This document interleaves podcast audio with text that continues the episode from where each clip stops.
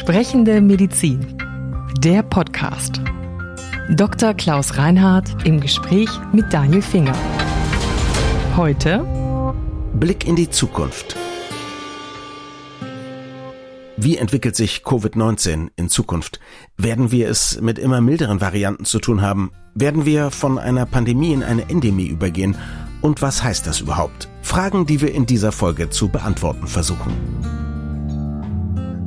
Wann sprechen wir von Endemie, wann von Pandemie, wann von Epidemie? Also von Pandemie sprechen wir, wenn sich eine Infektionserkrankung unkontrolliert über mehrere Länder und Kontinente flächendeckend ausbreitet. Mhm. Von einer Epidemie sprechen wir, wenn das Auftreten einer solchen Erkrankung zeitlich begrenzt ist und auf eine bestimmte Region auch begrenzt ist. Und von einer Endemie ist die Rede, wenn die Krankheit dauerhaft und nur in einer bestimmten Region vorkommt. Und insofern ist nicht zu erwarten, dass das jetzt in diesem klassischen Sinne zu einer Endemie kommt. Aber ich glaube, wenn man vom Wandel von der Pandemie zur Endemie spricht, dann geht man davon aus, dass dieses Virus eben dann endemisch flächendeckend weltweit existiert und dann in der Bevölkerung vorhanden ist mehr oder weniger virulent ist, je nach Jahreszeiten, aber eben sich nicht mehr mit solcher Intensität hm. ausbreitet, wie das am Anfang ist. Also eine Endemie wäre sowas wie eine klassische Tropenkrankheit, wo man sagt, es kommt eigentlich bei uns gar nicht vor, sondern nur in bestimmten Gebieten und sowas werden wir natürlich nicht bekommen mit Corona. Richtig, ne? genau. Mhm.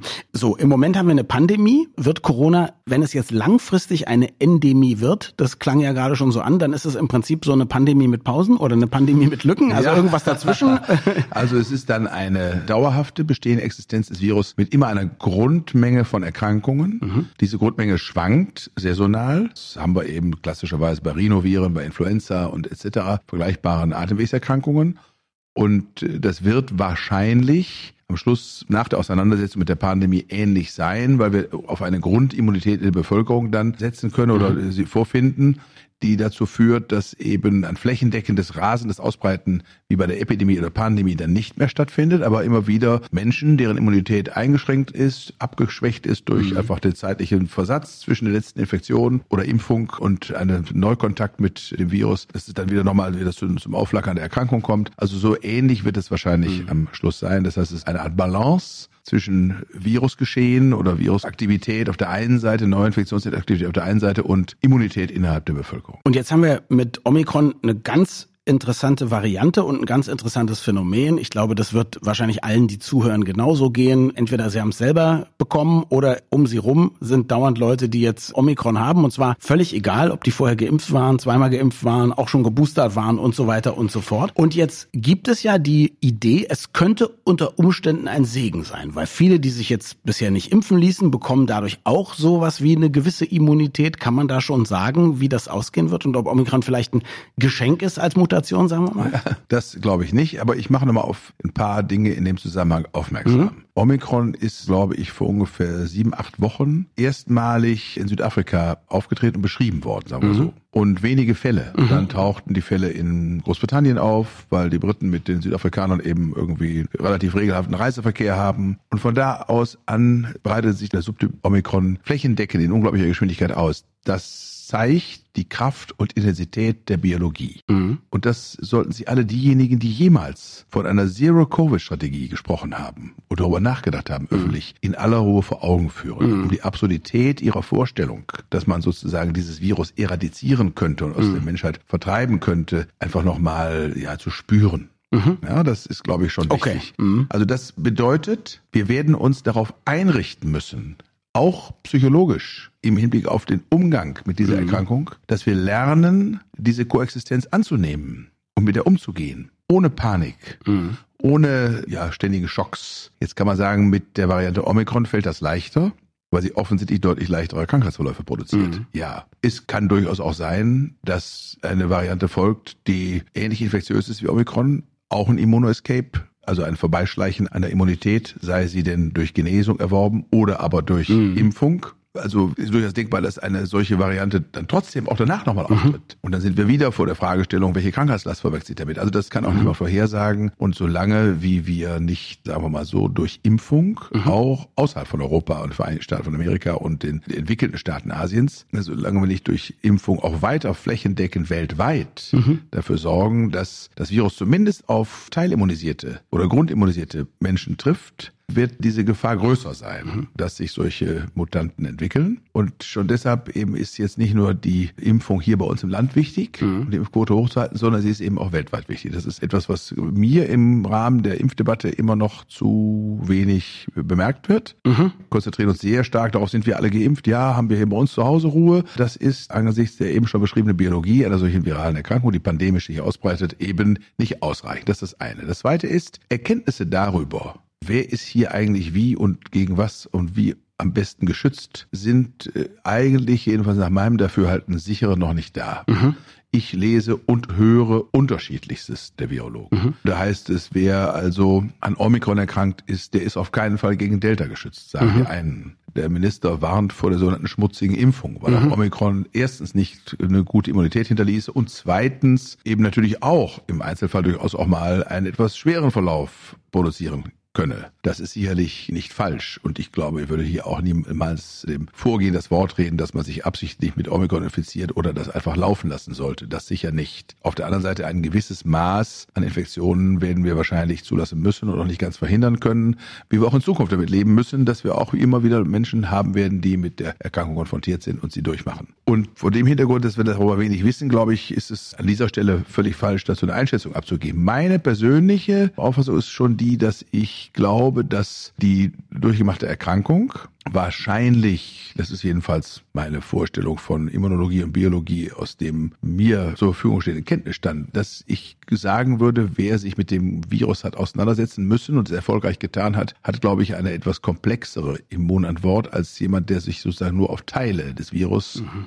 durch welche Impfung auch immer, dann immunologisch konzentrieren konnte. Und ich glaube, es ist ein Mix von beidem, Impfung und Genesung wahrscheinlich am ehesten eine Immunität mit einer gewissen Mittelfristigkeit hinterlässt und auch Intensität. Bei uns zu Hause, meine Frau ist an Omikron erkannt, obwohl sie geboostert war. Unser Sohn, einer der Söhne, ist auch an Omikron infiziert gewesen, nachdem er geimpft und nach zwei Impfungen einer Delta-Variante erkrankt war und dann genesen war. Nur vier Wochen später dann noch Omikron. Allerdings völlig symptomlos. Meine Frau mit milden Symptomen ich bin ja in der ersten Welle erkrankt und dann geimpft und auch geboostert und bin, obwohl ich Kontakt mit den beiden hatte, nicht an Omikron mhm. erkrankt und auch nicht infiziert, obwohl ich inzwischen mehrfach mit Omikron Erkrankten dann Kontakt gehabt habe. Bisher jedenfalls, toi, toi, toi, das kann ja auch mal für anders werden, das weiß ich, an Omikron nicht erkrankt. Also ich glaube, es, keiner weiß genaues. Also ich fasse jetzt mal mein laienhaftes Verständnis davon so zusammen. Das erste ist, es ist auf jeden Fall möglich, dass eine Omikron-Infektion, auch wenn man vorher nicht geimpft war, das Immunsystem verbessert. Es ist wahrscheinlich, dass wenn man sowieso geimpft und geboostert ist und dann auch noch Omikron durchsteht, dass man dann noch ein besseres Immunsystem hat, zumindest für eine gewisse Zeit. Aber es gibt überhaupt keinen Grund zu sagen, ich lasse mich nicht impfen, sondern im Gegenteil, ob man nun schon mal mit Omikron infiziert war oder nicht, man sollte sich zumindest nach den aktuellen Informationen so gut und so oft impfen lassen, wie es nur geht und der Arzt empfiehlt fehlt, richtig? Das haben Sie sehr schön zusammengefasst. Okay, gut, dann, dann kann ich das mit nach Hause nehmen, das ist gut.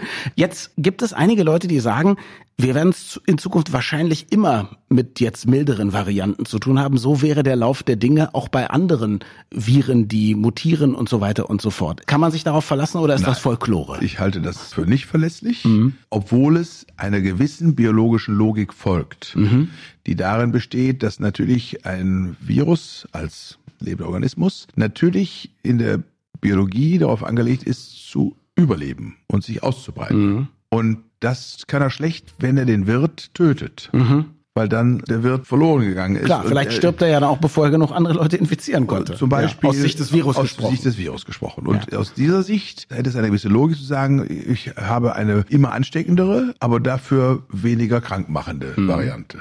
Ja, dann habe ich also mich selber besser verbreitet als Virus. Ob diese biologische Logik tatsächlich immer hält, mhm. das ist fragwürdig, denn die Mutanten und Mutationen entstehen ja spontan. Mhm. Und in der Rekombination der Gene bei der Virusreplikation und auch unter anderen Einflüssen. Und das kann natürlich mal im Einzelfall dafür zu, zu führen, dass es unter Umständen auch eine wieder gefährlichere Variante mhm. gibt. Jetzt haben wir schon oft darüber gesprochen, auch in dieser Podcast-Reihe, dass man sich jetzt vorbereiten muss, auch auf die Zukunft und irgendwann mal, sage ich mal, vernünftige Prozesse auch finden für zum Beispiel Umgang mit einer neuen, milderen Variante, aber auch im Umgang mit einer neuen, vielleicht sehr gefährlichen Variante. Das könnte ja sein. Nach allem, was ich auch aus den Gesprächen mit Ihnen im Podcast weiß, haben wir die noch nicht. Wie stellen Sie sich das dann aber im Idealfall vor? Angenommen, das Spektrum der zukünftigen Covid-19-Viren ist jetzt so, mal ist es Omikron, mal ist es Delta. Und wir haben jetzt nicht das Gefühl, es gibt noch viel schlimmere Ausreißer. Also ich glaube, dass neben der Tatsache, dass wir uns unverändert weltweit auf den Weg machen müssen, mehr zu impfen, wir es natürlich auch im eigenen Lande tun sollten, keine Frage, dass wir uns aber glaube ich, in Zukunft im Wesentlichen mit unseren ganzen Anstrengungen, und das ist ja begrenzt, wir können das ja nicht Ewigkeiten mit allem, was wir tun, durchhalten, konzentrieren sollten auf diejenigen, von denen wir sagen können, die sind gefährdet durch diese Erkrankung, mhm. wirklich gefährdet. Also 60 plus. So ist das. Mhm. Und Menschen mit entsprechenden Erkrankungen. Klar. So, und diese Menschen, für die müssen wir ein Angebot machen, für die müssen wir das organisieren, dass die so geschützt sind, dass sie möglichst nicht erkranken. Jedenfalls dann, wenn hohe Krankheitslast innerhalb der Bevölkerung besteht oder Infektionslast besteht. Das ist leistbar, glaube ich und mit einem Aufwand, der auch vertretbar ist, der jetzt nicht die Gesamtbevölkerung betreffen muss. Und für den Rest der Bevölkerung müssen wir uns das schon darauf verlassen, dass die Impfung eben dafür sorgt, dass diejenigen, die jünger sind, auf jeden Fall daran nicht schwer erkranken und müssen dann auch Erkrankungen zulassen können. Es ist bei uns ein ganz schmaler Grad zwischen Kopf in Sand stecken und viel zu optimistisch sein und totale Panik haben und den Teufel an die Wand malen. Und dieser Grad sollte breiter sein, auf dem man einfach sagt, man guckt sich die Fakten an, ist jetzt nicht furchtbar aufgeregt, aber trifft vielleicht dann die richtigen Entscheidungen. Wenn dieser Pfad breiter wäre und die Entscheidungen sachlich, ruhiger, weniger polemisch kommentiert, etwas selbstverständlicher in die sozusagen eine wie andere Richtung gefällt werden können. Mhm. Ja. Wenn man etwas entspannter damit umginge, selbstständiger, ein bisschen elastischer, ohne gleich vom einen Extrem ins andere zu fallen, mhm. mit irgendwie Augenmaß. Ne, das wäre doch etwas, was man sich wünschen würde in dem Kontext. Apropos Augenmaß, im Moment wird ja dann doch wieder verstärkt gemutmaßt, und zwar nicht nur in Deutschland, in den USA vor allem auch, ob nicht Covid-19 doch einem chinesischen Labor entsprungen sei. Die Washington Post hat jetzt ja. nochmal so einen Artikel ja. geschrieben, wo sie gesagt hat, wir können es nicht wissen, ob es nicht mhm. vielleicht doch so ist. Ist das was, was Sie schon täglich beschäftigt oder was denken Sie darüber? Nein, in meiner Fantasie hat das anders stattgefunden. Ich kann dazu natürlich überhaupt gar nichts sagen, will auch keine Mutmaßung anstellen. Ich halte es für eher unwahrscheinlich, mhm. weil ich glaube, dass wir sehr sehen können, auch an diesem Virus, wie viele Mutanten wir jetzt schon beobachten können, wie stark es mutiert. Also wir sehen daran, was die Natur für eine Dynamik an Veränderung mhm. hat und dass das da plötzlich dazu kommt, dass ein Virus, was bisher nicht humanpathogen war, das wird und dann sozusagen seinen Siegeszug antritt, wenn es über Aerosole übertragen wird, halte ich für sehr plausibel. Vielen Dank fürs Zuhören. Sprechende Medizin ist eine Produktion von Men in Text in Zusammenarbeit mit der Bundesärztekammer. Die Redaktion hatte Daniel Finger. Unsere Musik stammt von Klaas Oehler. Wir freuen uns über Feedback an podcast.brek.de.